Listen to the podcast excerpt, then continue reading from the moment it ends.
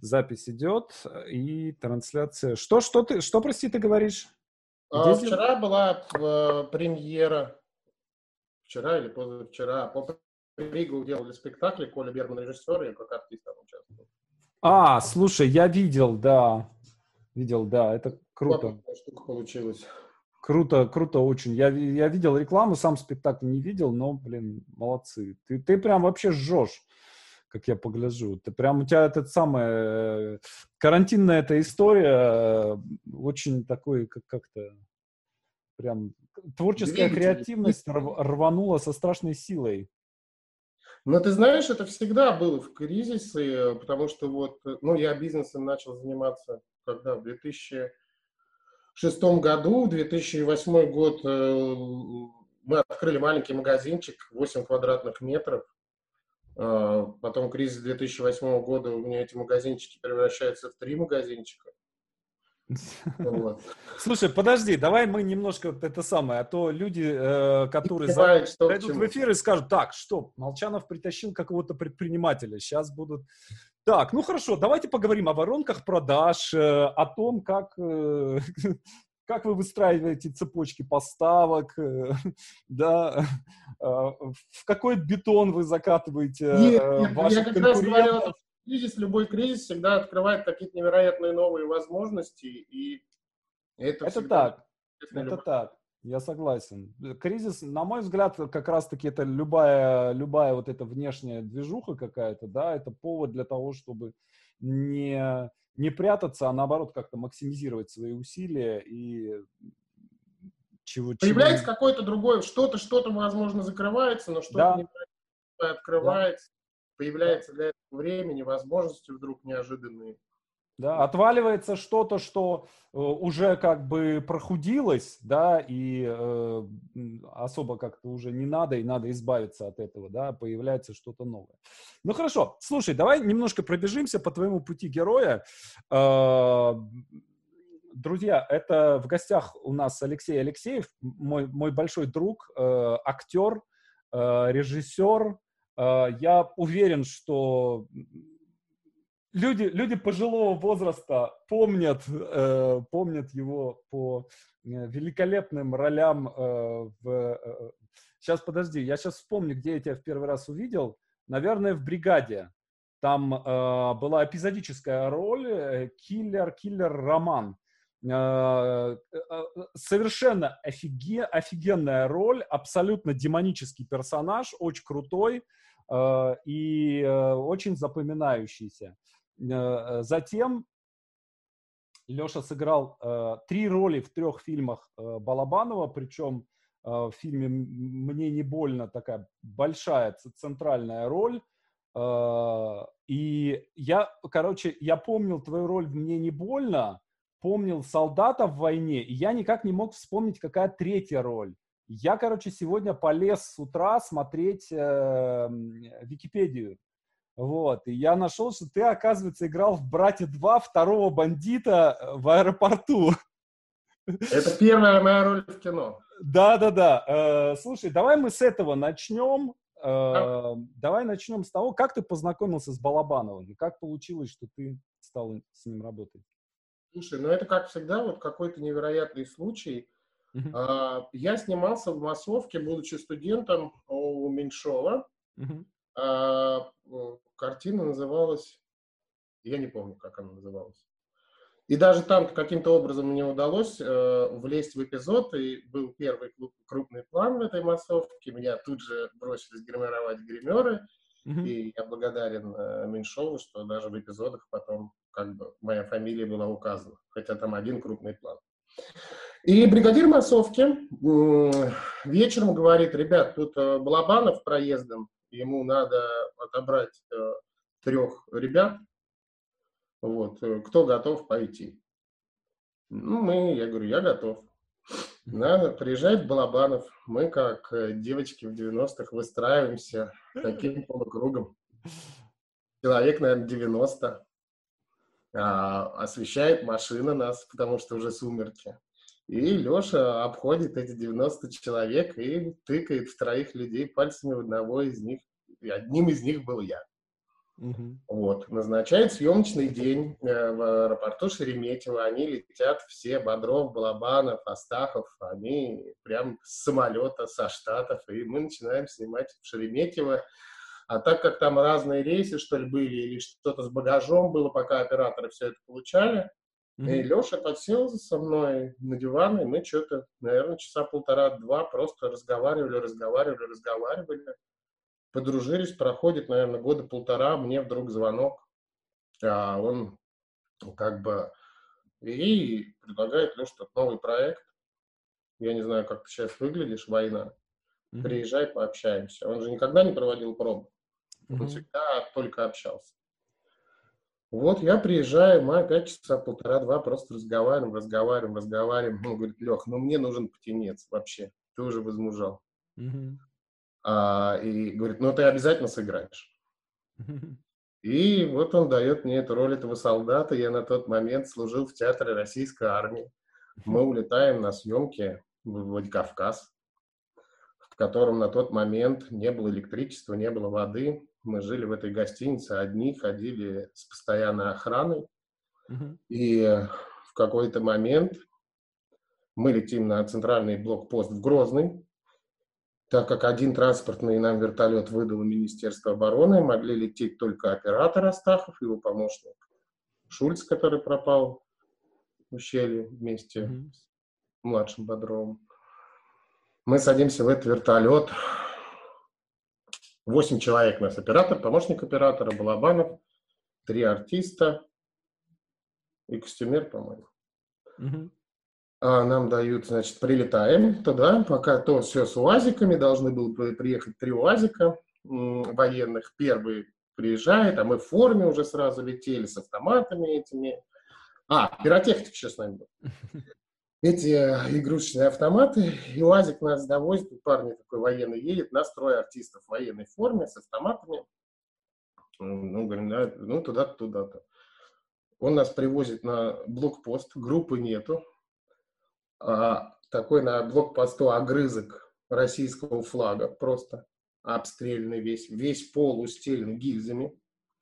Стоят люди военные, которых видно только глаза, за мешками, с оружием, с автоматом. И мы в чистом поле с игрушечными автоматами в военной форме. Чувак, водитель УАЗик, говорит, ну, ребята, вы вообще сумасшедшие. Высаживает нас, разворачивается и уезжает. Вот, потом случилась э, ситуация с «Мне не больно», это когда mm-hmm. просто Леша позвонил, какой-то у него был такой непростой период в съемках.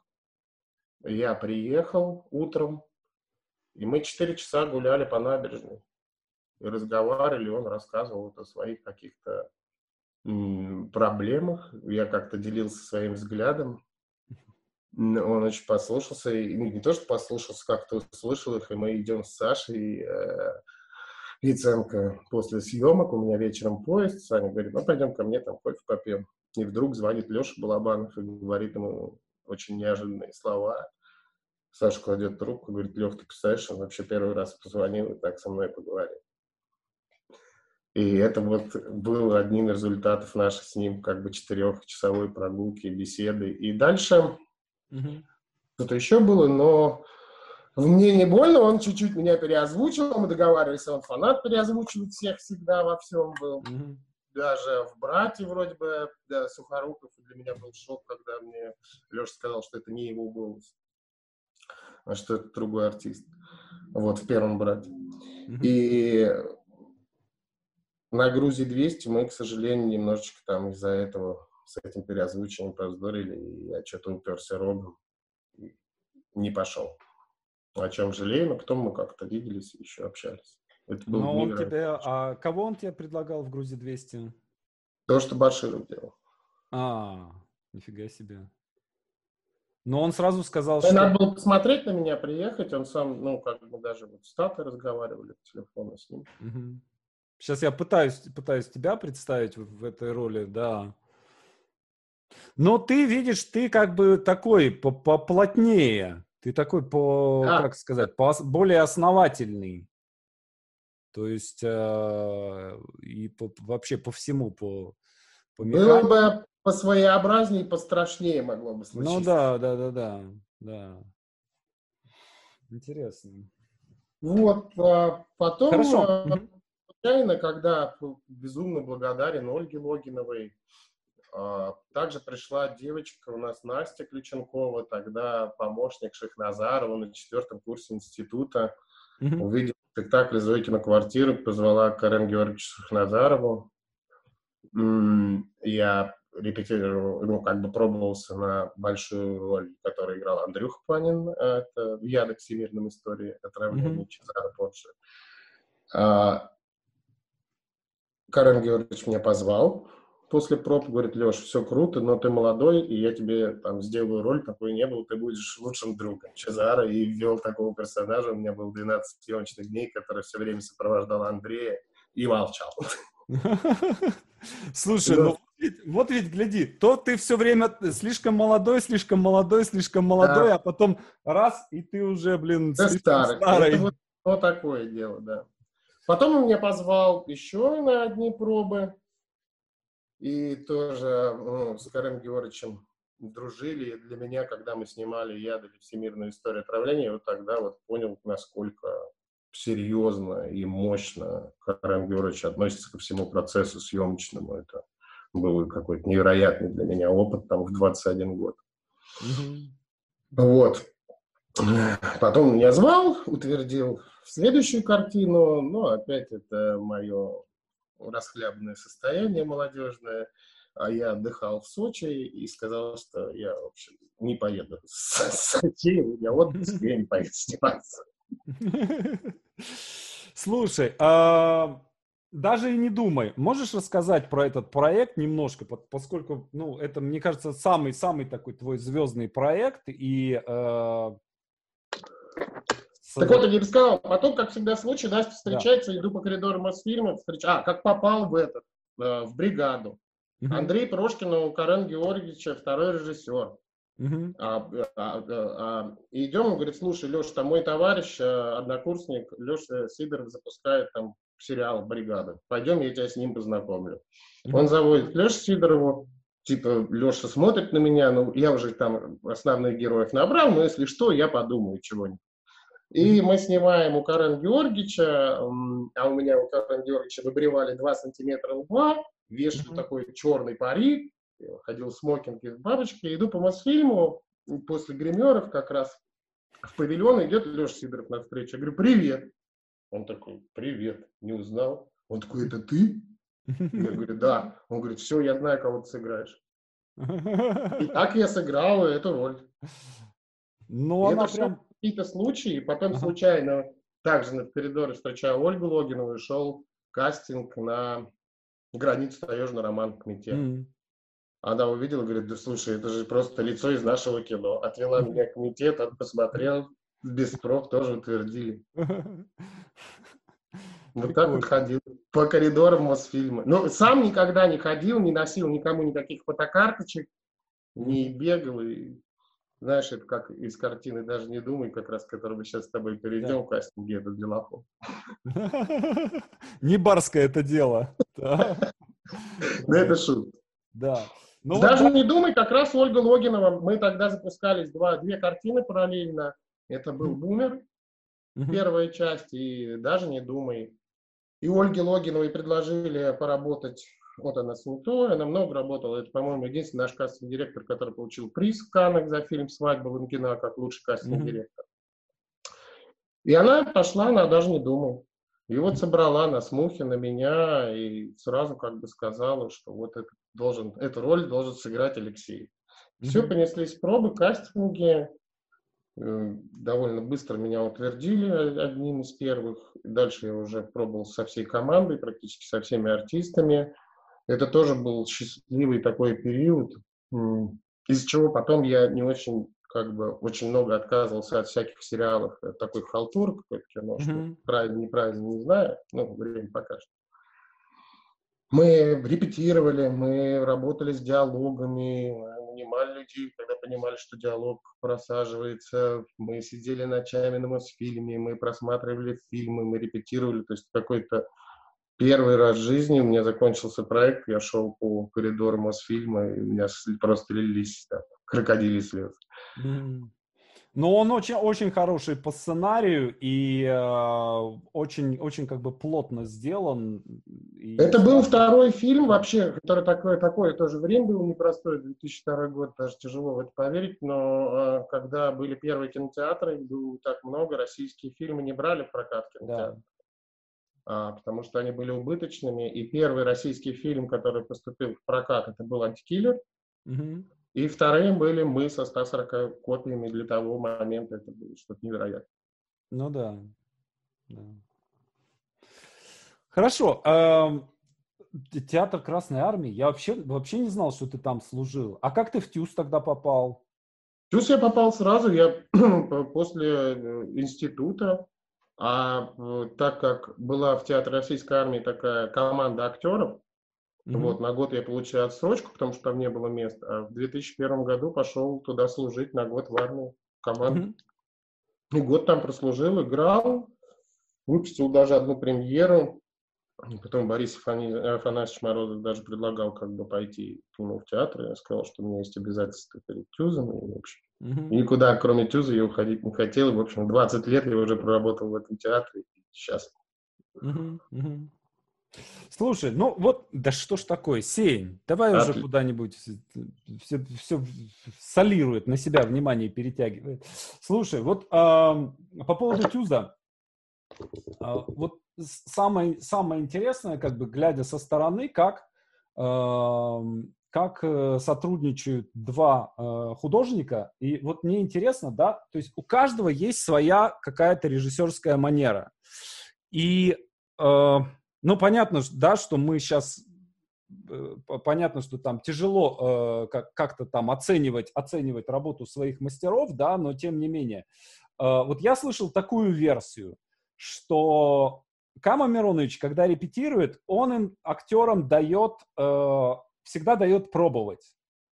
Да, э, что он, э, ну, им дает такую некую иллюзию свободы, да, дает им возможность э, перепробовав разные варианты, прийти к тому, что ему надо, да. А у Генриетты у нее наоборот, у нее всегда четкий рисунок, и она прям сразу же говорит, так, мне надо вот то-то, то-то, то-то, и вот пока вы так не сделаете, как бы вы отсюда домой не уйдете. Э, насколько, во-первых, это соответствует действительности? Э,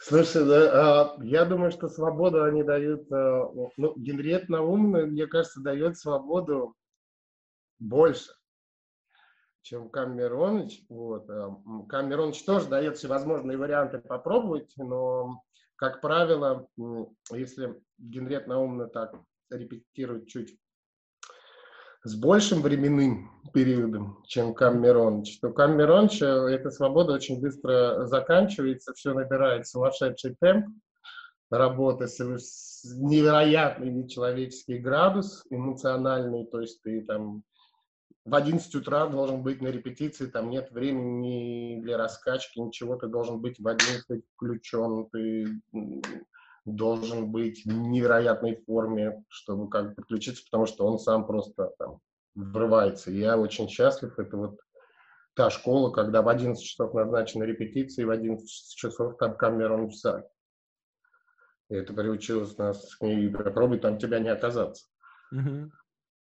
Вот. А так с ними они очень разные, невероятно крутые. Я посмотрел, когда в 98 году спектакль «Генриет Наумная гроза». Угу. Она с а, практически за Шкербон тогда студентов привела Ирина Витальевна Холмогорова, невероятнейший педагог по зарубежному театру, критик. И я увидел этот спектакль и понял, что я просто мечтаю и ни в каком больше театре работать не хочу. А после mm-hmm. этого я уже посмотрел как бы спектакли Камеронча и, в общем, понял, что я не ошибся, это было счастье, и мы выпускались на изгнание. Я с этим театром объездил весь мир. Mm-hmm. Бразилия, Америка, Корея, вся Европа по несколько раз. И mm-hmm. такие там проекты, как «Сны изгнания», там «Нелепая поэмка», невероятный опыт, невероятное счастье вообще поработать, что, что как-то mm-hmm. удалось и повезло. Угу. А, вот мне интересно, вот как ты думаешь, а, вот я просто пытаюсь, я не, никогда не был сам э, режиссером, хотя периодически как бы возникали какие-то варианты, да, мне просто э, всегда хотелось понять, да, то есть когда э, режиссер театральный собирается сделать спектакль, э, он изначально видит этот спектакль, изначально видит эту картинку, да, то есть я понимаю, что, э, допустим, когда там тот же Балабанов там начи- снимал свое кино, да, чаще всего он очень четко знал весь свой фильм покадрово, да, он знал, на какой высоте чья рука, где должна быть в кадре находиться, да, то есть он знал, какой голос, какая тональность, какая скорость, да, то есть у него весь фильм был в голове, когда он садился. А что, я бы хотел чуть-чуть сказать сразу, что театр для меня и кино — это вообще два разных видов искусства, находящихся по разные, разных полюсах. Абсолютно, да. Да, и вот, э, и, то есть кино — это фиксированная история, да, то есть ты вот снял, и это раз и навсегда, да, то есть если у тебя, допустим, там, не помню, Ром, по-моему, рассказывал э, про то, что у него там в Ленине в октябре есть какой- какой-то косяк, о котором он знает, но никому не, никогда не рассказывал, да, то есть там есть какая-то лажа, да, где они там сложали. Я, говорит, знаю, и это, типа, я каждый раз, мне мучительно это видеть, да, но никто, типа, никто этого не видит. Эм, Э, э, э, театр это такая гибкая какая-то ситуация, да, то есть и хотя э, там есть какие-то способы закрепить, там движение актера ты можешь закрепить, да, ты можешь какую-то интонацию закрепить, текст, естественно, да, у тебя как-то закреплен. Э, и я помню, э, когда, собственно, когда вы репетировали убийцу, вот. И, э, и там был какой-то в одном месте какой-то, э, ну, какой-то, какой-то кусочек, что-то там, какие-то слова были, не, не, какой-то у вас вариант текста был, в котором там какие-то два слова там не, неправильно стояли. Вот. И я такой говорю, Златовой, короче, говорю, слушай, а ты можешь текст здесь повернуть? Она такая, Саша, типа, это так не работает. Оно уже там записано. Как, как тут поменяешь? Да? Э, и э, вот, э, тем не менее, да, то есть, когда рождается спектакль, режиссер видит этот, эту картинку, он видит то, что будет на сцене, или это всегда рождается вот в процессе, в процессе репетиций, из актеров, из текста, из э, там обсуждений каких-то? Как, как это происходит? Я думаю, что очень многие режиссеры связывают э, рождение спектакля с рождением ребенка. Угу. С выпуском его, с взрослением, ставлением на ноги. Я думаю, что вот это вот зарождение этого ребенка, мы же не знаем, как он будет развиваться, вообще будет ли мальчик или девочка, в отличие от кино, где ты должен знать все от начала до конца и простроить всю структуру, то в театре, мне кажется, это вот все как-то постепенно начинается с репетиции, со встречи с художником, где разрабатывают все с художником, где что-то приносит. Это очень живой, за счет чего я люблю театр очень. Mm-hmm. Там больше, чем кино. Понятно, что кино это там деньги, и, ну, и кино очень разное бывает. Mm-hmm. Вот, но в театре это всегда, мне кажется, какой-то невероятный, но, по крайней мере, мне так везло с режиссерами, которые я работал, я не попадал в условия там существовать, как там зачастую, я так понимаю, работают в Европе, где есть готовая концепция, готовые разработанные мизансцены, где ты там за 3-4 недели входишь в готовый рисунок, то вот в русском театре это как раз все происходит, или, по крайней мере, может, я, это такое ощущение у меня как у артиста, но я сам как режиссер в своих опытах всегда приступаю к материалу. Есть материал, есть люди, с которыми хочется работать, ты вступаешь и дальше все эти открытия совершаешь вместе и идешь по этому неизведанному полю и приходишь к какому-то результату. Как-то так, наверное. Не складно говорю, но это какой-то первый Да, я понимаю, я где, понимаю. Да. Где она, наверное, не... очень много неизвестного присутствует и очень много интересного на этом пути. Угу, угу. Вот, и поэтому я, конечно, если есть условия, ну, и Борис Юрьевич нас этому обучал, да, конечно, там, если заниматься оперой или еще что-то, э, есть три недели на постановку. Борис Юрьевич и... Хананов. Сейчас, сейчас поговорим да. об этом тоже, да. И здесь ты, конечно, должен все, как в кино, разработать от начала до конца и эту конструкцию там сделать. Все зависит от проектов. Но так как я все время мне как-то везло, Генриетта Наумна и Кам Миронович, они всегда, мне кажется, и продолжают заниматься исследованием, не исследованием, не знаю, открытием. Постоянно в работе с ними происходит много открытий, которые как бы не нацелены на эти там коммерческие трехнедельные проекты. Угу. Поэтому это всегда было невероятным путешествием. Uh, слушай, ну вот смотри, uh, искусство вообще, оно в разные эпохи uh, выходит на передний план разные искусства, да, и театр, например, он там на пике был, ну, там, скажем, во времена Шекспира, да, когда э, в том же глобусе собиралась там фактически вся элита э, города, и э, и не только, и не только элита на самом деле, да, то есть э, там какая-то какая часть аудитории, может быть, даже большая часть аудитории, ну, просто буквально не умела читать и не имела э, доступа к книгам. И причем да. эта часть находилась в портере внизу. Да, за да, да. Пенс, а за два пенса ты попадал э, да. под большой козырек и на ложе. Я там был. Это правда, я был в глобусе. Э, правда, понятно, что это такой туристический аттракцион. Это не тот старый глобус, да, но тем не менее, конечно, к святым подмозгам прикоснулся. Э, вот. Но здесь смысл вот в чем, да, что в какое-то время театр был таким доминирующим искусством, да, и он выходил на передний план, там, скажем, ну, в 20-е годы, скажем, в России, да, э, МХТ, э, те же самые Дни Турбиных, да, когда в зале сидит там тысяча человек, да, и это там тысяча главных человек в стране, да, и сейчас ситуация совершенно другая. Во-первых, ну, книги доступны, да, и более того, слишком много каких-то м- отвлекателей и слишком много других более важных э, видов искусства, как то э, ролики на Ютубе, компьютерные игры, подкасты и так далее, и так далее, да.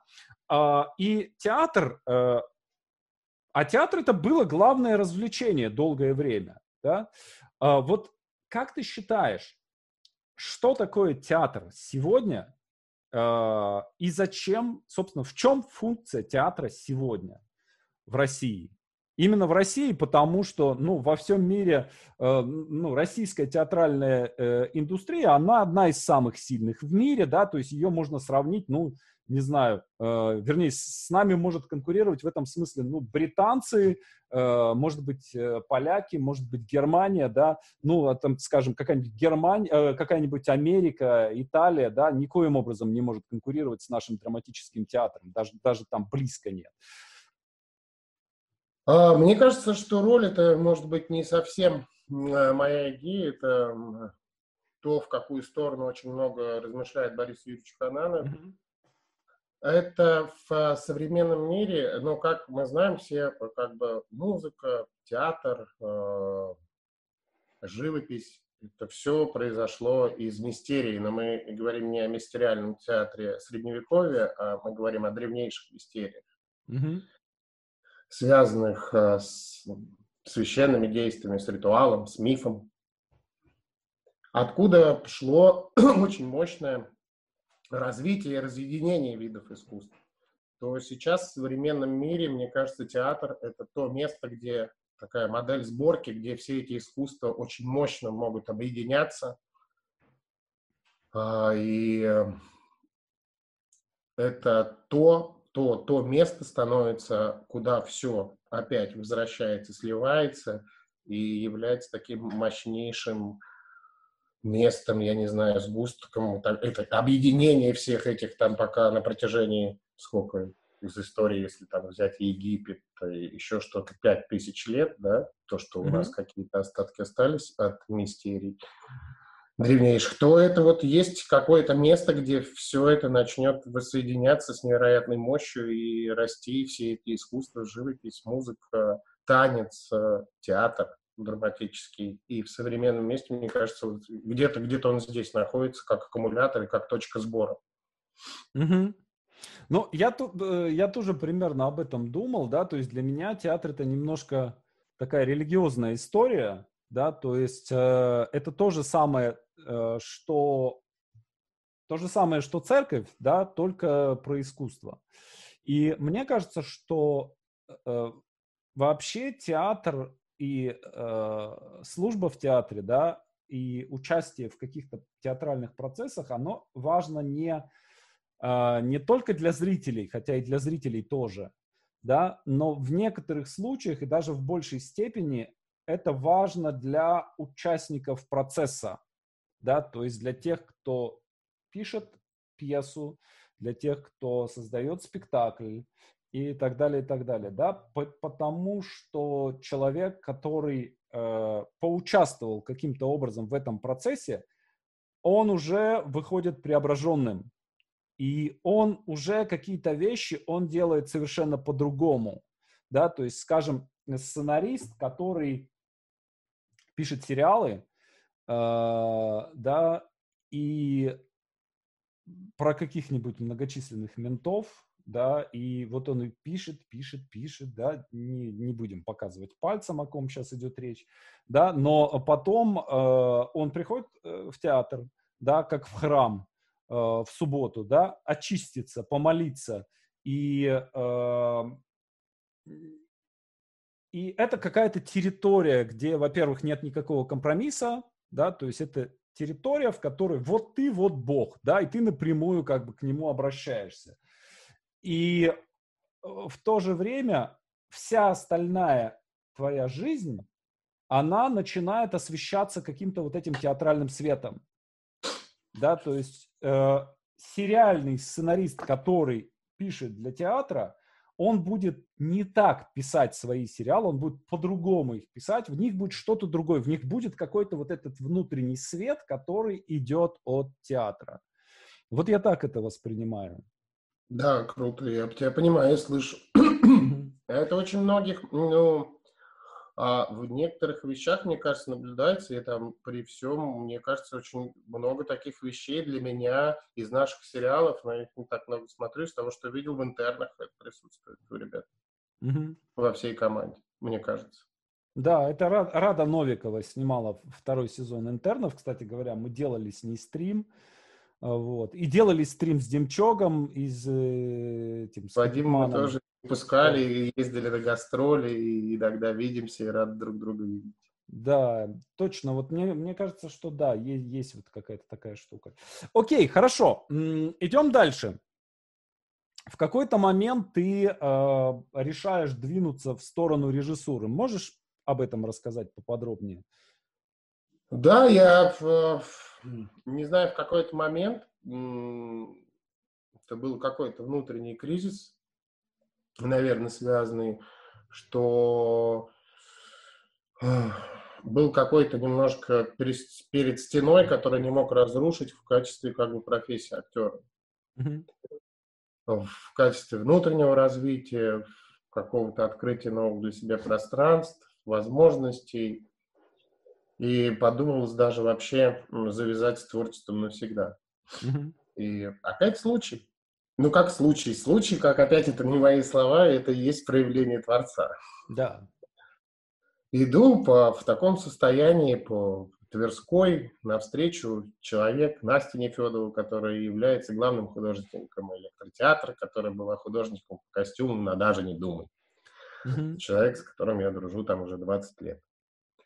Я иду, я не знал, что происходит в, электротеатре, он тогда только открылся знал, что много шума, особо ничего не знал о Борисе Юрьевиче Хананове. И она мне говорит такая, слушай, а я вот теперь здесь, а мы лет пять, наверное, с Настей не виделись так по телефону, где-то в соцсетях.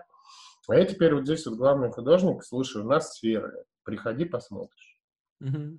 Ну, говорю, ну да, хорошо, приду. Иду смотреть сверлийцев. Mm-hmm. Первую часть не понимаю, что происходит ухожу, понимаю, что я должен посмотреть на это все дальше. А это один из первых театральных сериалов, сделанных в России, оперных сериалов. Mm-hmm. Вторая часть, третья, я вообще улетаю неизвестно куда. Пятый день иду смотреть, у меня мандраж, что все это заканчивается, что я не представляю, что сейчас больше этого не будет. Я как ну, как с сериалом, знаешь. Посмотришь первый сезон, и все, и ломки. И выхожу невероятно счастливый после этого путешествия, устроенный как бы Борис Юрьевичем Ханановым, его соратниками, композиторами, художниками. И Настя говорит, а Борис Юрьевич сейчас набирает мастерскую. Я говорю, а как туда попасть?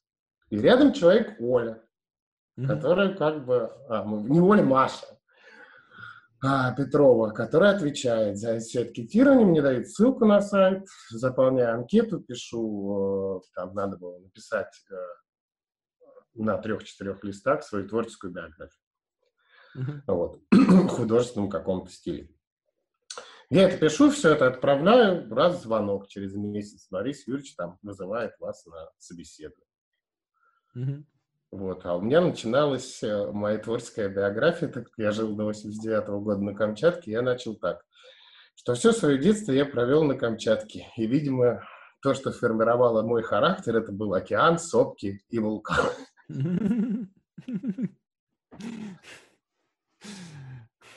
И вот мы минут, наверное, 45 разговаривали, и на тот момент я как бы даже думал больше не о режиссуре, а прочитал как бы о мире, о Борисе Юрьевиче, начал смотреть его фильмы в интернете. Естественно, очень захотелось познакомиться с этим человеком. Минут 45 разговаривали, и он говорит, там, Леша, что тебя интересует, зачем ты вообще пришел? Я говорю, ну, вообще, в первую очередь, продюсирование. Там у меня были опыты, связанные с театром, там немножко с кино, у меня не хватает там опыта, еще чего-то. Ну, вот там я это, это пытался делать, до такого, до такого периода там довел, там сорвалось, там этот проект передал в другие руки. Он говорит, да все понятно, ты уже продюсер. Давай посмотрим, какой ты режиссер. И все, и вот это началась встреча, и это удивительное путешествие на 4 года с обучением в мастерской индивидуальной режиссуры. Что самое главное? Э, вернее, и тогда давай стена так. разрушилась. Вот, про давай так. Э, как он учит? Чем он учит? Чем он учит? Чем он учит, не знаю. Как он учит, не знаю. Я знаю, чем, что он делится с нами. Каждый мир для него. Вот мы были пятые, на самом деле, это не пятые, а где-то там, наверное, шестые, седьмые. Mm-hmm. Это всегда, ну, как он говорил, есть европейская система образовательная, есть восточная. Mm-hmm. Восточная – это где мастер и ученик, где мастер отдает как бы ученику европейское, это где просто идет там какое-то сухое передача знаний, дальше ты сам с этим манипулируешь то Борис Юрьевич, он в этой образовательной структуре пытается, он всегда занимается с любым миром снятий оппозиции. В орфических играх мы занимались снятием оппозиции между драматическим и перформативным. Потому что перформанс уничтожает все драматическое и существовать не может, и мы нашли, что перформанс там, может возникнуть на драматической ткани в качестве паузы. Если знаменитая пауза МХАТовская могла длиться... Это очень крутая мысль. Это прям очень круто. Это, это, ты, это потрясающе крутая мысль. Вот. И э, если махатовская пауза драматическая в начале 20 века могла быть мощной и длиться полторы-две минуты, то сейчас в драматической структуре, если эту паузу, во-первых, надо понять, найти, и возникает перформативная, она может продлиться 15-20 минут и сделать какие-то невероятные вещи с действиями, с нами, с актерами, со зрителями. Это какая-то невероятная штука. Но вот, вот условно Борис говоря... Юрьевич да. по, системе, как и чем он учит. Потому что я считаю, что это, ну, даже вот сейчас этот кризис показал, когда ни посмотри, там очень много, где мир 5 уже, и вам Амхате Горького, и Вознесенск, мы в этом театре, как эти тараканы расползаются. начинает делать какие-то невероятные вещи.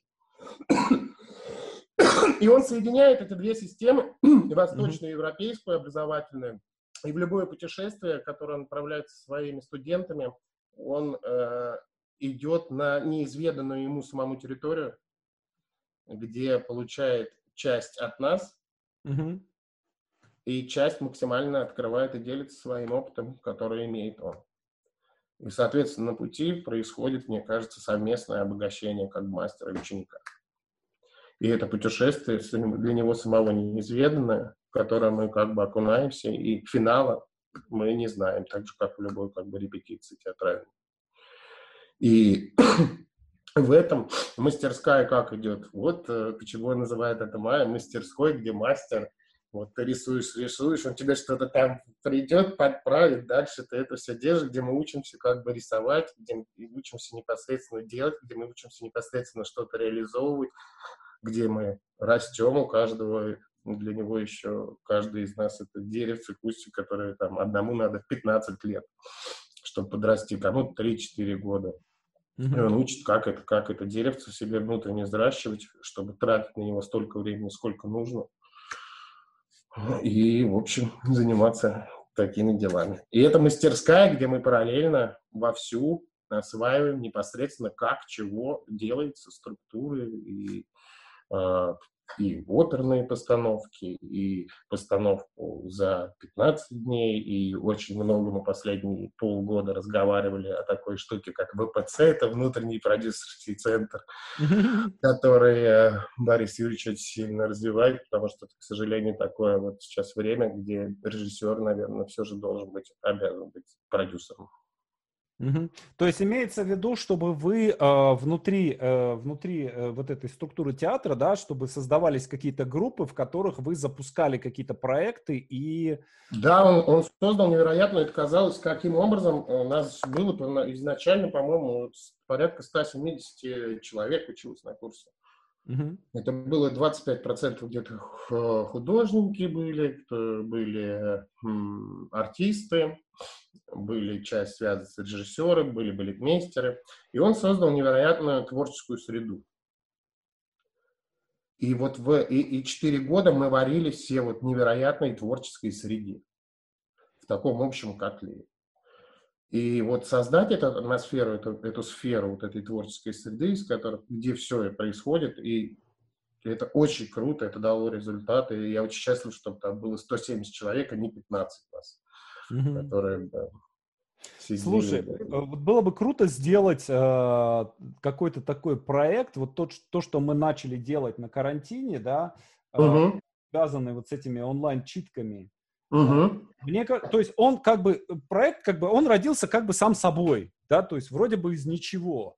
Э, но на самом деле это просто Дима Борисов меня все время, все время тряс, все время меня пинал, что давай, давай, давай сделаем. Он же выпускник Мира Да, да, да, да. Он говорил, что давай сделаем кино без пленки снова. А, вот. И э, вот мы попробовали, да, сделали там одну какую-то вещь, вторую, третью, четвертую. В итоге мы сделали шесть читок.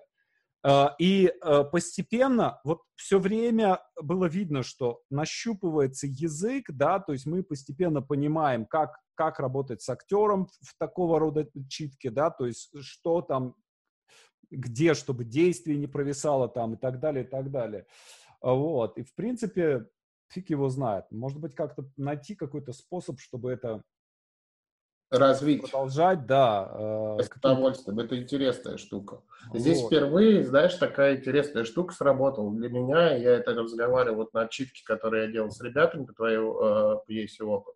Угу мы все время, понятно, что у нас там было пять репетиций, и мы хотим безумно это все продолжать, и после карантина это первое, что я, наверное, начну как режиссер делать.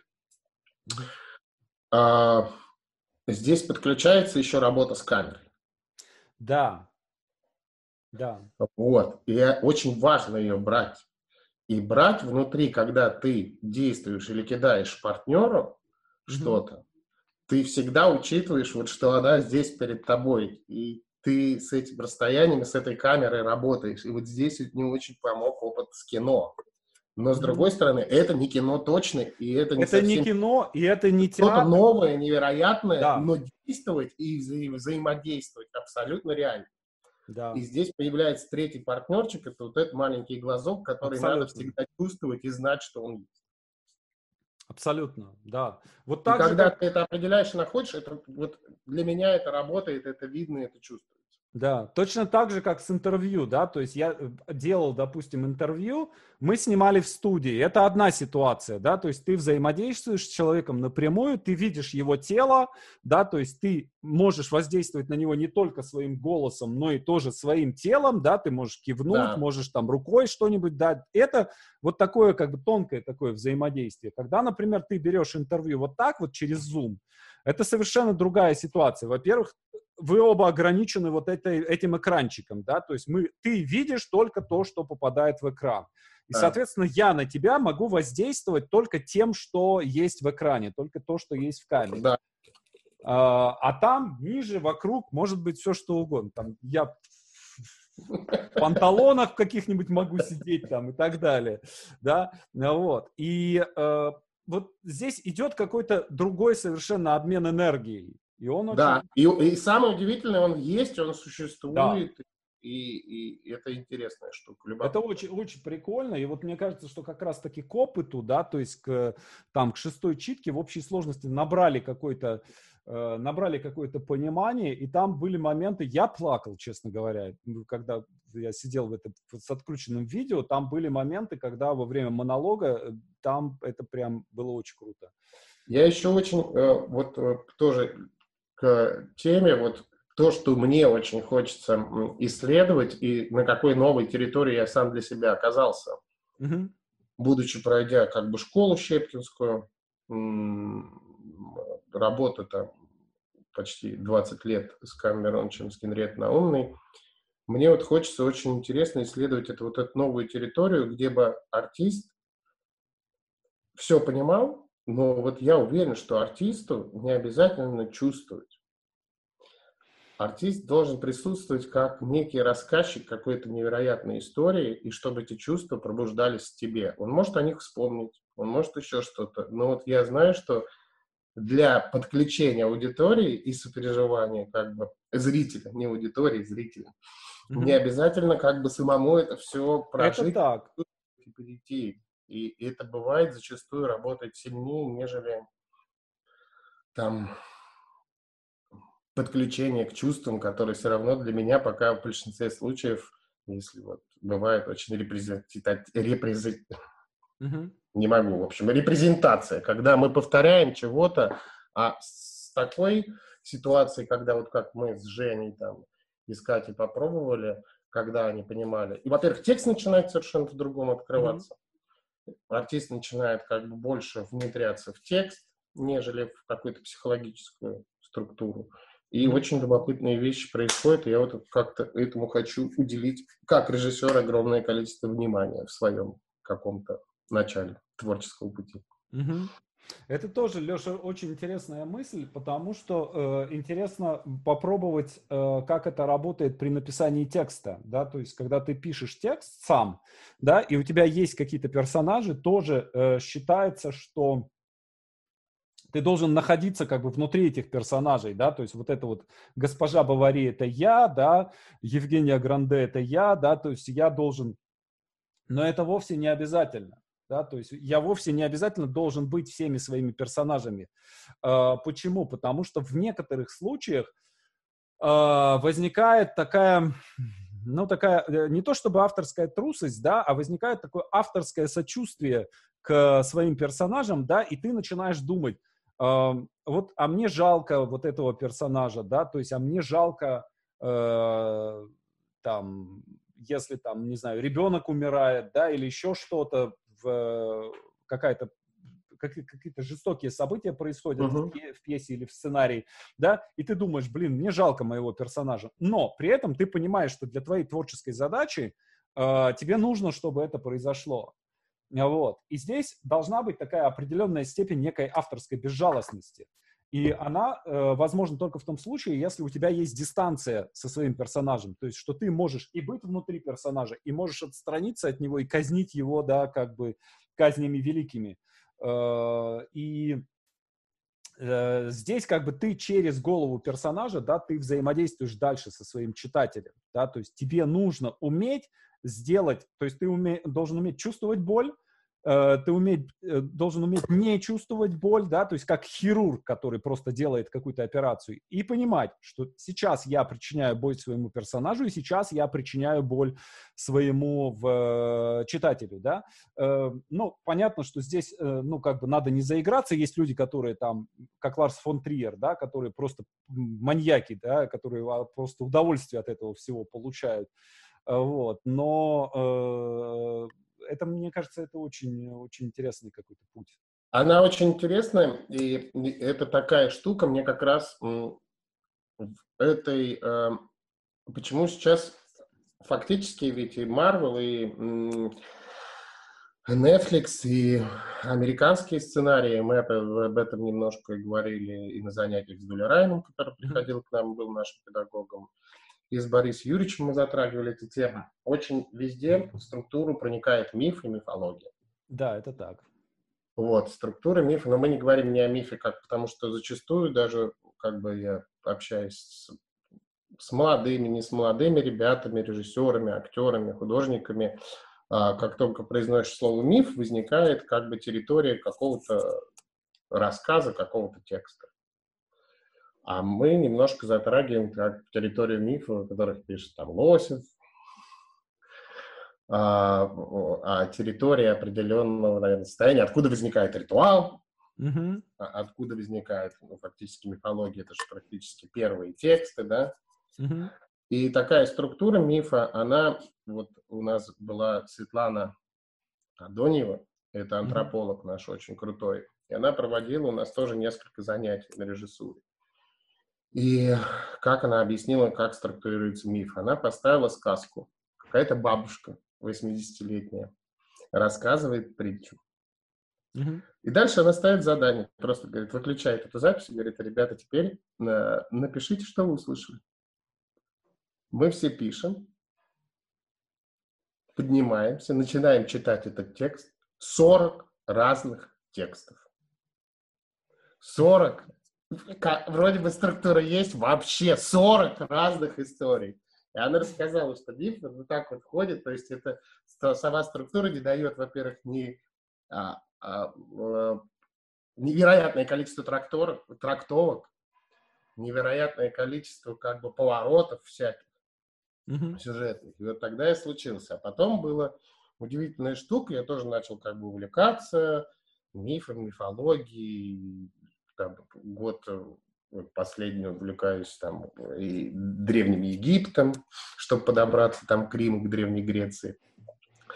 И а, мы репетируем, репетируем, а я сразу начал репетировать орфические игры с текста Ануи. Mm-hmm. И никто не обращал внимания, ну, все как бы к этой пьесе относятся про какую-то любовную историю, да, между мужчиной и женщиной, еще что-то. А там Ануя, когда читал однокурсникам, предлагал работать, они не верили а там просто ремарка изначальная. Урны в виде стеклянных шаров, буфетчица, которая сидит в форме там э, буддийской статуэтки, и два официанта, странных, пожилых, лысых. Для меня это сразу возникает просто с описания первого Ану и какой-то портал между мирами. Mm-hmm. Что дальше в пьесе там, по большому счету, и происходит. И очень, почему-то многие на это как-то не обращают внимания. Но это, это ясно, что это жрецы, что какое-то нереальное пространство. Mm-hmm этот запоздавший поезд, опоздавший из урагана.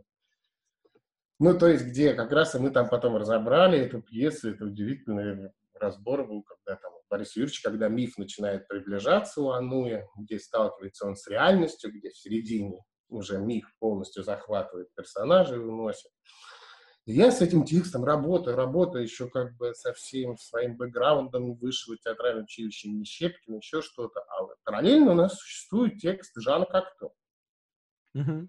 который для меня вообще другая вселенная, к которой никаким образом подобраться не могу с моим бэкграундом. Там у Кокто вообще делать нечего с э, драматической школой как бы российской. Я не понимаю, как чего. И в какой-то момент в коридор выходим, Борис Юрьевич говорит, а что ты, как кто-то не сделаешь там пару сцен? Я говорю, Борис Юрьевич, для меня это вообще другая вселенная, я не могу даже к нему приблизиться. Он говорит, ты возьми точку пересечения, вот есть сфера как то, есть сфера оно. Есть соединяет, можешь путешествовать, ты же знаешь миф уже, структуру. Ты переместись, говорит, через миф в один и другой, э, к другому тексту. Я взял так, сделал, все, и открылся невероятным образом.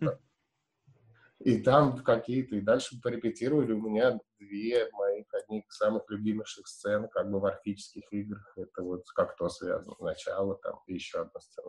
Слушай, вот интересно. Есть, э, ну, во-первых, есть э, неплохая очень книга Саши Талала «Миф и жизнь в кино».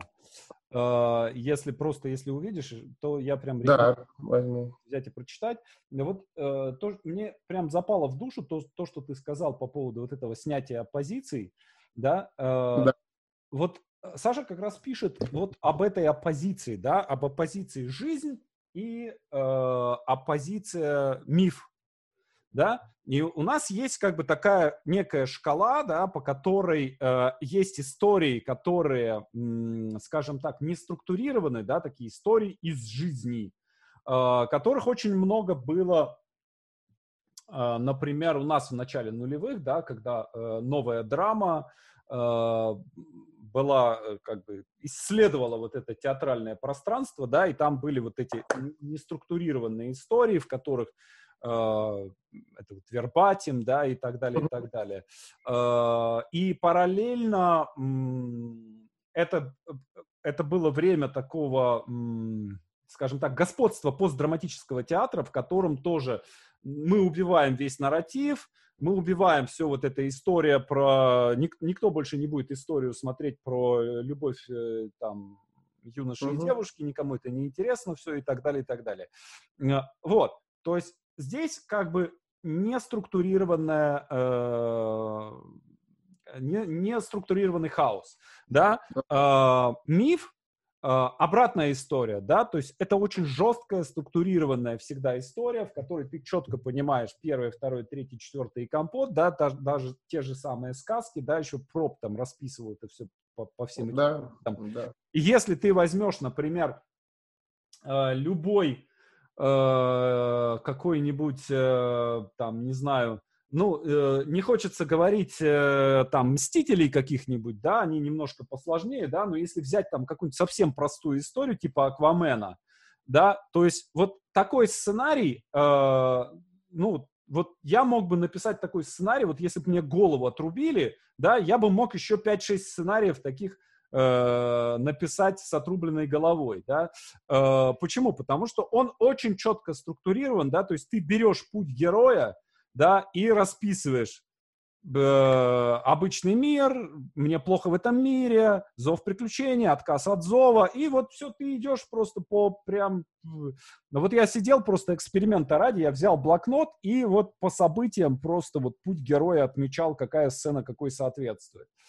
Э, и э, мне кажется, что дело не в том, что вот это правильно или вот это правильно в искусстве да, нас, и, или что интеграция правильная, да, мне кажется, что в искусстве всегда происходит колебание оттуда туда. То есть какое-то время нам хочется больше хаоса неструктурированного, в какое-то время нам хочется больше структуры, да, и вот сейчас у меня ощущение, что сейчас снова э, какое-то время было время вот этого неструктурированного хаоса в, в искусстве, сейчас снова нам хочется этой структуры, снова нам хочется нарратива, и снова хочется истории, а значит и снова хочется мифа. Да, то есть э, снова время мифа наступает. И еще я тебе добавлю, о чем мы тоже разговаривали как бы с Борисом Юрьевичем, все правильно ты говоришь, и еще опять, слава богу, он сказал, что это как бы открыли мы, благодаря как бы вот нашему путешествию в мир 5, опять и, и, и возникает интерес к человеку теперь. Вот о чем ты рассказал, позиция человека в этом. Во всем и возникает человек. Uh-huh. И это очень, как бы, он сказал, что очень крутой и важный, как бы, такой звоночек, не звоночек. И у зрителя э, возникает интерес к этому. И просыпается невероятный интерес теперь вот в этой новой структуре уже с участием мифа и все участие человека и жизнь человека. И мне кажется, вот эта вот пандемия, это как... Я вот знал года два назад, наверное, ходил с каким-то вот этим предчувствием, что что-то в воздухе начинает как бы морочиться, как там в начале 20 века это была революция. Mm-hmm. То есть сейчас каким-то толчком, мне кажется, может послужить эта пандемия какому-то новому повороту, новому витку цивилизационному. Слушай, знаю. ну мне кажется, что то, что они устроили в 20 веке, не понравилось никому из участников процесса. Так, тяжело было получать удовольствие от этого всего. Это было много всяких прорывов, в которых как бы мы участвовали. Появление футуристов. Вот мне, мне кажется, что надо все-таки как-то выучить опыт и, э, не знаю, Согласен сделать как-то так, чтобы в этот, в этот раз было, по крайней мере, не, не так больно всем, всем, опять же, всем участникам. Хорошо. Э, э, давай еще об одной оппозиции поговорим. Э, вот э, понятно, что вот тоже здесь в этом смысле у разных людей разные стратегии, да, то есть э, если ты занимаешься искусством, не всегда ты можешь заработать этим денег. Да. Uh, и, то есть, есть случаи, когда там, ну, Пикассо, например, да, или Сальвадор Дали, которые одновременно uh, занимались тем, что они хотели делать, и при этом зарабатывали этим же самым деньги.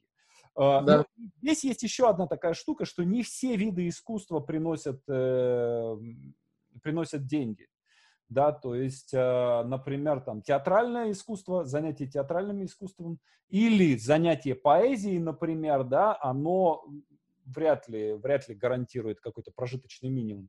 Вот. Да. И здесь есть разные стратегии, да, то есть кто-то э, выбирает а, внутри своего искусства, да, э, выбирает какой-то, вот здесь я, там, как я сериалы писал, да, или там учу людей писать сценарии, да, вот здесь, вот этим я зарабатываю деньги, а вот это мое искусство, да, это мои пьесы, это мои тексты, это мои романы, да, то, что я пишу для себя, и здесь как бы нет никакого компромисса. А, ты поступил еще радикальнее, э, то есть у тебя есть вот это одна какая-то, одно направление, вот здесь я занимаюсь искусством, и вторая история, то есть ты как бы полностью разделил деньги и искусство, да, а вот здесь я зарабатываю деньги, вот здесь э, я занимаюсь бизнесом, да, то есть можешь да. сказать вообще, насколько ты сознательно пришел к этой стратегии, когда это произошло и как? Это произошло абсолютно сознательно, это произошло в 2006 году, mm когда после встречи как раз с Балабановым, с Метой, с Шефназаровым, с Генрет Наумной, с Камеронычем, а, я понял из, из теми несколькими халтурными сериалами, в которых я принимал участие, я для себя понял, что и даже нескольких интерпризах, в которых я смог продержаться, по-моему, один сезон и просто убежал оттуда, хотя у меня не было какого-то там на тот момент источника дополнительного дохода, оплатили тогда какие-то сумасшедшие деньги для того времени за один спектакль, просто это играешь один спектакль в интерпризе и получаешь зарплату, то, что получаешь в театре за месяц. Но внутренне я не мог там находиться, то есть фактически я испытывал, ну, фи физическую, не знаю, боль, ну что, ломку, mm-hmm. что не мог позволить себе этим заниматься, и пришлось искать э, возможности и понимание пришло, что если я хочу заниматься только тем, что мне нравится и что я хочу, соответственно, не надо это как-то обеспечить своей жизнью другой стороной. Оттуда эта потребность возникла и увлекла, и начала заниматься. Дальше это через какую-то как раз потом случилась встреча с мифом и с мифологией территории, когда это стало даже, наверное, помогать, где ты идешь независимо и чувствуешь себя свободно, конечно, и ты на репетиции не пальшешь, что тебе надо заработать там денег, побежать куда-то и чем-то заниматься, а ты можешь уделить этому времени абсолютно спокойно, без всяких головников, и двигаться туда, куда тебе хочется. И, соответственно, а, а с бизнесом, когда ты занимаешься там, там тоже это все равно игра получается, mm-hmm. по-любому это игра. Это как, mm-hmm. не знаю, как монополия, только с с реальными объектами, с реальными деньгами, с реальными людьми. И это все начало еще какой-то этап, то есть это что-то где-то, конечно, мне мешало, потому что вдруг какие-то проблемы в бизнесе, у тебя репетиция, тебе тут идет звонок, а ты репетируешь, потом я запретил как бы партнерам мне звонить, они знали, что у меня репетиции спектакля, и что о проблеме они мне позвонят или в 11 вечера, или когда у меня закончится репетиция, если у меня нет спектакля.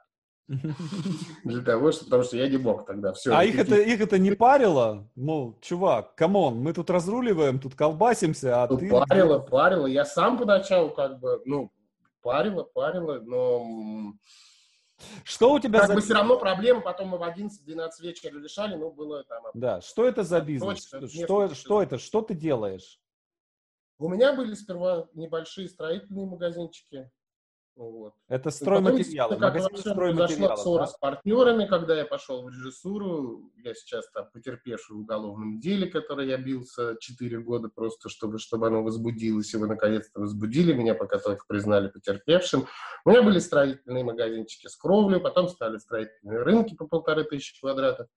Пять лет назад появился водоем, 4 гектара земли, 10 гектаров воды. Мы сделали там такую небольшую базу отдыха mm-hmm. рыба, беседки, рыбалка, о водоеме я вообще мечтал всю свою жизнь. Mm-hmm. Вот. А сейчас, во время пандемии, вот заморочились мини-фермерством. Mm-hmm. С утками, курями, индоутками, курями и перепелами. И что, и, что вы собираетесь с ними делать? Вы их жарить собираетесь или что? Нет, жарить мы не яйца, будем. Яйца, яичницу? Нет, нет, я э, завожу такие породы, которые не мясные. Угу. Это или яйценоски породы, что с перепелами связано, то есть не мясными породами, которые не будут идти на убой, на убой, а хочу заняться немножечко выведением таких э, пород, которые, которым занимается в основном мини-фермерство, то есть э, племенное стадо делать. И продавать племенное стадо для мини-фермеров и для частных хозяйств, которые уже... То есть ты выращиваешь э, этих птичек, да, и продаешь людям, которые их... Э, да, там, да. Это самое. Хотят дальше развить своего, свое хозяйство. Мы занимаемся племенным, который точно никто не будет жарить, убивать. И... Угу, прикольно. Потому что для меня это тоже важно. Прикольно. Здесь... А, работаешь ли... Ну, во-первых, э, ты учился этому где-нибудь? Нет, это все сам. Это сам, сам. Я ничего не понимал в стройматериалах, я не знал, что такое брус, я не разбирался в кирпиче, mm-hmm. я не разбирался в крольном пироге, который сейчас могу рассказать, это да я. Я брал книжки, изучал все это сам, смотрел, ездил и все это познавал на пути как бы занять этим делами. Угу. Я знаю, любой кирпич могу э, там, по, любым стройкам сейчас до сих пор все звонят. Вот это какой кирпич? Вот это. А я не вижу отсюда. У тебя точно там побел, краской покрашен. Да. Что это за кирпич? Ну, мне кажется, что это не кирпич, это какие-то декоративные панели. Ну, конечно. Похоже, что это кирпич. А, естественно. Хотел тебя развести. Слушай. Не ну, получится. На самом деле... Это 10 лет опыта. На самом деле, э, ты знаешь, э, у меня просто тоже был, был, была похожая история, когда я внезапно там 5 лет назад вдруг э, начал именно бизнес, да, то есть понял, что создавать киношколу это значит создавать бизнес, да, что надо разбираться в этом всем. Но у меня была своя стратегия, то есть я прочитал где-то около тысячи книг по бизнесу, прошел кучу курсов по бизнесу. Но здесь есть еще, смотри, есть еще одна такая штука. Вот я, мне просто интересно, как ты с этим справляешься, да, то есть я начал, э, естественно, когда ты начинаешь изучать бизнес, да, ты начинаешь общаться с людьми, которые там занимаются, условно говоря, какими-то воронками, э, IT-сервисами, да, и так далее, и так далее, да, то есть у, э, у тебя немножко меняется круг общения да, да. и ты начинаешь общаться э, с людьми, у которых э, интерес, ну, в, в сферу интересов, которых не входит, там, условно говоря, чтение Фауста или э, Данте, да, э, но э, которые там понимают толк, условно говоря, в хорошем коньяке, сигарах, э, воронках, э, маркетинге, продающих письмах там и так далее, и так далее. И не сбивает ли это прицел? То есть, а, когда ты занимаешься искусством, и тебе надо думать об искусстве, да, то есть а, у меня, честно говоря, я из этого выбирался сознательно, да, то есть да. я в какой-то момент сократил, сократил круг общения э, бизнесового, вышел из всех мастер-майндов, и просто сидел и, наверное, год просто вот отчитывался пьесами. То есть, ну, я просто сидел и читал пьесы, там, начиная от Бернарда Шоу, там, Ипсена перечитывал, и в огромном количестве читал какие-то англоязычные пьесы современные, да, просто для того, чтобы вот выйти из... Э, вымыть из головы весь, весь этот лишний, э, лишний бизнес. Вот как ты в себе это примеряешь? Ну, все произошло, как всегда, э. Все это развивалось, естественно, все это стало вымывать о том, что говоришь, а, стирать какие-то границы, отношения, а, а, внутренний какой-то рост очень сильно затормозился, что касаемо там творчества. Mm-hmm. Потом происходит встреча с миром, с мифом об Орфее и Евредике. Я в один, за полгода теряю практически весь бизнес. Я теряю маму, я теряю любимую собаку. И как-то все быстро пришло в норму. Угу. Осталось, в итоге остался сейчас водоем, это мини-хозяйство, которое у меня никаким образом, это общение с природой, это общение с живыми, угу. с нашими братьями меньшими, это рыбалка, которая у меня отдельно основное, 8 гектаров, которая ПО, то есть это рыбаки, спортсмены, которые платят mm-hmm. клубные взносы, и которым рыба не интересна, они ее ловят и отпускают обратно. У них зеленочки, у них маты, после mm-hmm. крючка они обрабатывают как бы рыбу, чтобы она ничем не заразилась, не заболела. И осталось то, что должно было остаться, и быстро все эти события поставили на место, вернули, и пошел как раз вот новый этап в жизни. Mm-hmm. И, соответственно, я к этому отношусь как к тому, через что, то, что нужно было пройти. Mm-hmm. Понять, потому что без... Мы бы о чем ты говоришь, это бы невозможно было объяснить себе, где, как это да. происходит. Когда это происходит, это здесь ты и растешь. Но мне кажется, что ты просто в такой ситуации, ты просто сам, сам того не замечая, внезапно вдруг делаешь какие-то действия, которые Э, там разрушает твой бизнес, если он тебе мешает, да, и э, как бы и идешь дальше. И все потом происходит туда, куда нужно, и в итоге... Да. А, а, а, а этот бэкграунд остается, и я очень благодарен.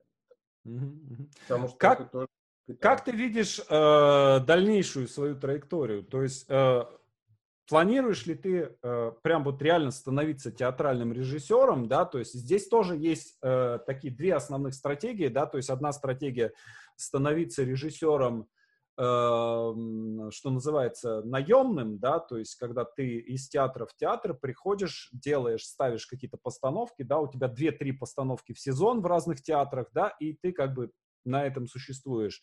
Э, другая история, такой перекати поле, вполне себе почтенная стратегия, да, то есть ничего, не, э, абсолютно есть э, там огромное количество авторов, которые а, в этом, в этом статусе существуют там, целую карьеру, да.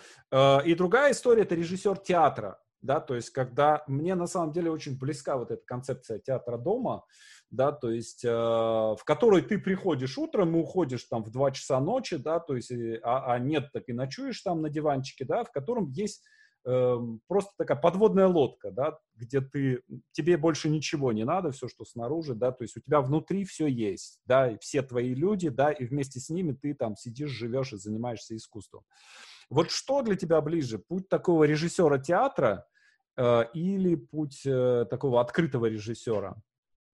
Ну, точно открытого, вот точно про театр дом ты сейчас говоришь, вот э, и мы послезавтра едем смотреть площадку. Ко мне, как всегда, опять-таки, приехали друзья. Среди них оказался человек, там, владелец нескольких помещений в Москве. У него есть подвальное помещение. Мы связались с ребятами с Мира 5, пока с таким небольшим количеством, восьмерых человек. И вот сейчас разрабатываем концепцию. Хотим, чтобы такой небольшой инкубатор творческий жил, существовал. Сейчас а, придумаю концепцию хоть каким-то образом, естественно, это днем какой-нибудь школы, образовательной программой, чтобы обеспечить жизнь деятельности этого инкубатора. Mm-hmm. Ну, вот такой театр дом делаем. И, конечно, это нет, я не хочу скакать по городам и делать по 3-4 спектакля, потому что, во-первых, я к этому не готов.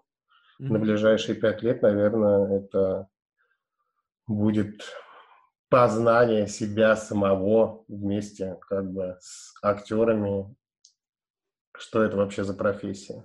режиссер. Ведь фактически это самая молодая профессия. Они такие так быстро это все захватили. Это нет самая молодая профессия на планете Земля. Ей всего 100 с небольшим лет.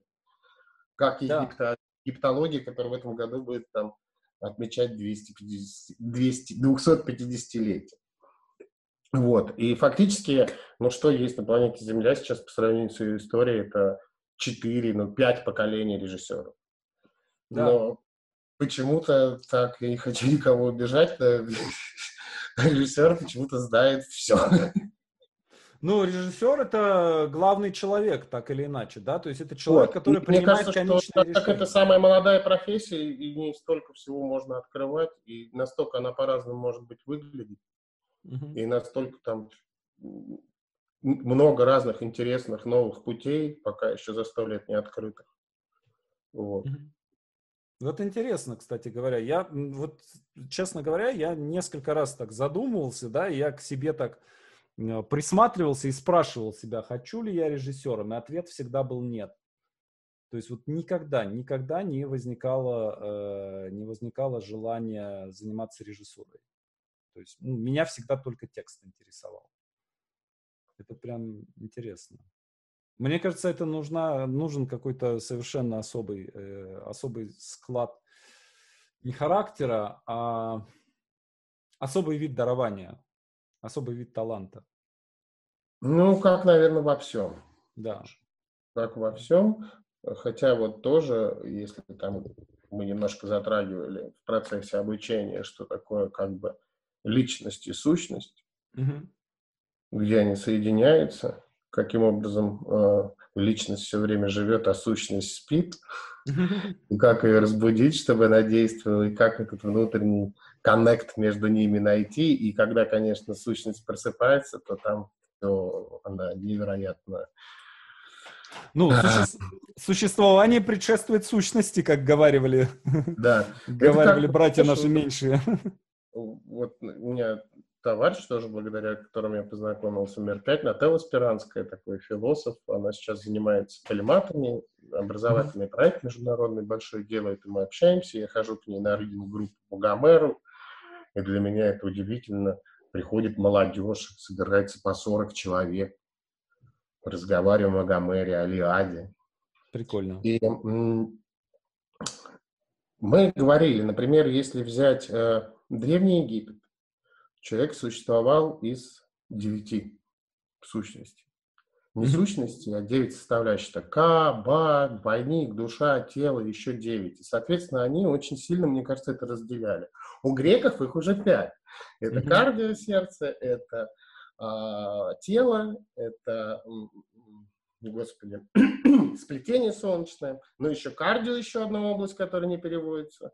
И также сплетение. Помимо тела есть еще что-то, что не переводится. И причем, когда у Гомера, это уже посчитано там Зелинский, много, Зеленский, много всяких работ, посвящены этому. У нас это все переводится одним словом душа. Mm-hmm. В русском переводе. А когда ты начинаешь разбираться, где какое слово, какой бог там обратился к твоему кардио или к солнечному сплечению, что это, как начинает внутри этих сущности работать, не сущность, наверное, составляющая человека. Uh-huh. Вот. А в современном мире у нас осталось тело, дух и душа. Ну, а сам знаешь, стоит там поговорить о душе и духе, там уже возникает колоссальная путаница просто в понимании ну, да. вещей. Мне кажется, что это очень важно, и это как раз, э, наверное, мистерия и миф дают возможность как бы разобраться вот с этими невероятными составляющими человека и как, и что оно, где живет, и как оно функционирует, как, что отвечает за горизонтальные связи, что отвечает за вертикальные связи. И как бы наша история культуры мировой, все книги, и тот же Египет, и та же Древняя Греция, и Рим, они как-то дают возможности в этом покупаться, это различить. И я сейчас там с головой у меня я не знаю, сколько книг, я в книжный боюсь уже идти, потому что оттуда идешь, это все надо читать. И я перестал ездить на машине в Москву, только на электричке, потому что знаю, что у меня есть целых полтора часа для чтения стабильно. Вот это такая про сущность какие-то, тоже такая очень интересная штука. Ну хорошо, а, большое тебе спасибо. Мне кажется, спасибо. что мы очень интересно, очень интересно и полезно пообщались. Э. Да я так очень много не связано говорю, да. потому что это Нет, тоже... для меня есть было несколько несколько вещей таких очень важных. Э, э, да, вот по поводу перформанса, это прям это очень крутая мысль. просто прям мне надо ее обдумать. Э, почему? Потому что вот, например, э, я, я думал об этом, да, о том, что, например, когда идет кино, и там начинается какая-нибудь, э, ну, не знаю, экшн-сцена, да, там, условно говоря, погоня или драка, да, то есть вот начинается перестрелка, да, или начинается драка какая-то. Вот в этот момент действие останавливается, да, и оно продолжается в тот момент, когда кто-то берет верх. Угу. Да, то есть один догнал другого в погоне, да, вот все, единица э, действия произошла, случилась, да. А пока этого нет, действие останавливается. И я поймал себя на мысли в свое время, э, был фильм про Фантомаса, и э, какой-то из, я, я не помню их там, типа несколько, и вот там какой-то, в каком-то из этих фантомасов, там в конце идет длинная-длинная схема, сцена погони, где там сначала на машине, потом на самолете, потом еще на чем-то, да, то есть длиннющая сцена погони, и я когда смотрел еще в детстве, да, я вдруг поймал себя на том, что идет погоня, мне, по идее, должно быть интересно, а мне ужасно скучно. Да, почему? Потому что ничего не происходит, действия нет. Да, то есть идет именно вот перформанс, да, а mm-hmm. если он однообразный достаточно, ты очень быстро к нему привыкаешь. Вот. Мне кажется, что это очень интересно, да, вот это чередование перформанса и, э, собственно, Да, вот здесь Но... очень гла- главное найти вот эту паузу, где он может воздействовать. Да, да. Э, и они же тоже по-разному воздействуют, да, вот тот же самый тот же самый Пино, я тебе рассказывал, да, тот же самый Пиноккио Юхананова. Э, и в начале, когда начинается спектакль, и э, герои э, все реплики повторяют по два раза, и там идет однообразное такое очень бла-бла-бла, бла-бла-бла, бла-бла-бла, бла-бла-бла. И у меня, я несколько минут прошло, я сижу, а он сидит передо мной, Юхананов. То есть он в зале, вот, вот прям, вот, вот его спина, короче, прям передо мной. И я такой сижу, и проходит несколько минут, и я вдруг понимаю, что это плохой спектакль. Я думаю, блин, как вот, ну, как я буду сейчас сидеть мучиться там, типа, три часа, а здесь, собственно, автор спектакля, да, и как я буду, мне будет неловко перед ним, да, то есть, что вот он такое, и он почувствует, что мне не понравилось, да, и так, вот уже такие мысли, да, и проходит какое-то время, да, там, пять минут, семь минут, и, э, и вот это, эти повторы, они тебя вводят в состояние транса, да, и тут и, и вот когда я это у себя как- как-то вот через не... раз, и ты, хоп, забыл о времени, и уже только в антракте про это вспоминаешь, и уже понимаешь, а, так вот зачем это все было сделано. Вот оно зачем, да, то есть это не сюжет, это не история, это все было сделано для того, чтобы тебя ввести в состояние транса, утрамбовать весь этот зрительный зал, довести его до состояния э, восприятия, когда про, полностью вся критика как бы подавлена, да, и ты... Все каналы открываются. Да, да, да, то есть все, все чакры прочищены, да, и дальше просто чистое искусство в тебя льется.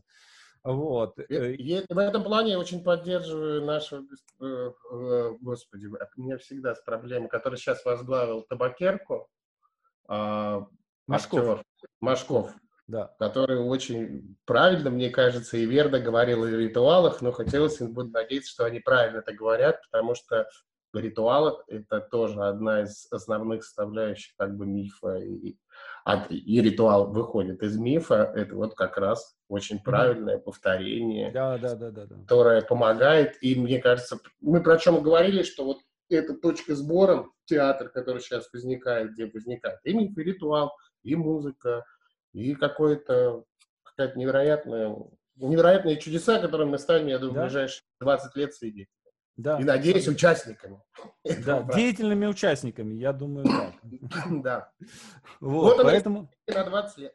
Да, поэтому в этом смысле я думаю, что мы живем в правильное время, и мы находимся в правильном месте, потому что действительно э, в России совершенно потрясающая э, театральная инфраструктура, да, то есть здесь это 800 театров, из них 300 драматических по всей стране, да, то есть это огромное количество актеров, э, очень хорошо подготовленных, очень хорошо тренированных, ну, вот, и мне кажется, что здесь прям, ну, все готово просто для какого-то такого театрального да. взрыва. Да, мы об этом тоже говорили с Борисовичем, абсолютно правильно.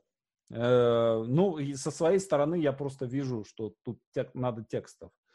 Ну, то есть нужен вал текстов, который, э, в котором просто... Э, понятно, что там будет там 10-15 каких-то ключевых текстов и там 5-6 каких-то ключевых авторов, да, но вот э, мне кажется, что вот как, как было в свое время в, с новой драмой, да, вот угу. мне кажется, что вот следующее, следующее да. поколение авторов уже... Мне кажется, вот как раз у, текст камня, опыта для меня это какие-то для меня были открытиями соприкосновений с этим текстом. Я считаю, что они невероятно актуальны, невероятно крутые, и в которых присутствует как бы э, миф. Да, да, да. Ну, дай-то бог, дай-то бог, что... А там посмотрим. Да, да, да, да, да. Надеюсь, надеюсь, что в следующий раз мы с тобой увидимся уже на, на показе опыта. Надеюсь, очень сильно. Да. Ну все, давай, здоровья тебе, удачи. Всем и... спасибо, кто смотрел. Саша, Друзья, спасибо, спасибо всем, кто слушали, и пока-пока. Пока-пока.